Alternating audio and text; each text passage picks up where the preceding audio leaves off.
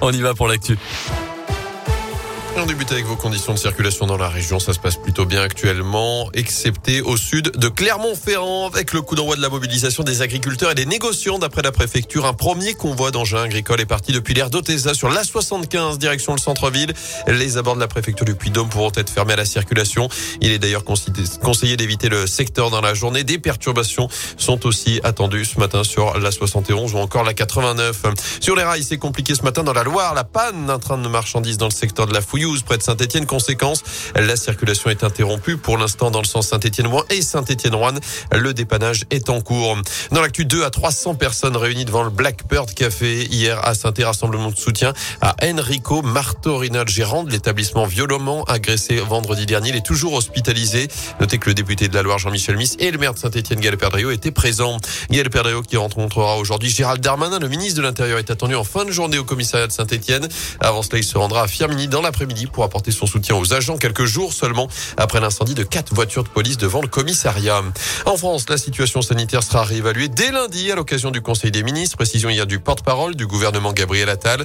Alors plus de 84 000 cas de Covid ont été détectés ces dernières 24 heures, 20 000 de plus qu'il y a une semaine. La barre des 100 000 cas quotidiens pourrait être franchie d'ici la fin du mois. Notez que la vaccination est désormais ouverte à tous les enfants de 5 à 11 ans sur la base du volontariat.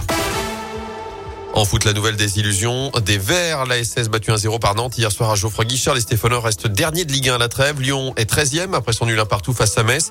Et puis pas de cadeau en avance pour les supporters clermontois. Le dernier match de l'année 2021 a été reporté au dernier moment hier soir à cause du brouillard.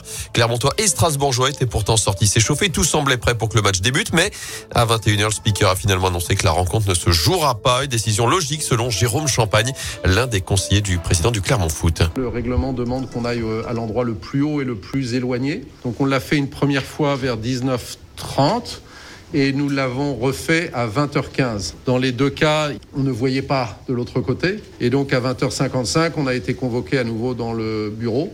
On a été informé de la décision euh, du report. On est bien sûr euh, déçus pour nos supporters parce que le stade était encore plein, il était encore bouillant. Mais bon, euh, aujourd'hui, on ne pouvait pas décemment jouer.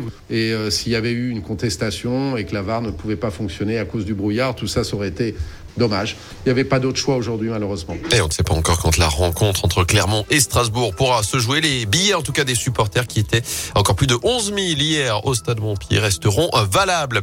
Enfin, du basket à suivre ce soir, la 13e journée du championnat de France, notamment la Gielbourg se déplace à Boulogne-le-Valois. Ce sera 20h30. Avant cela, la chorale de Rouen accueillera Le Mans à partir de 20h. Et de son côté, l'Asvel joue en Euroleague face à Fenerbahçe. Ce sera à 21h à Villeurbanne. Merci à vous, Gaëtan.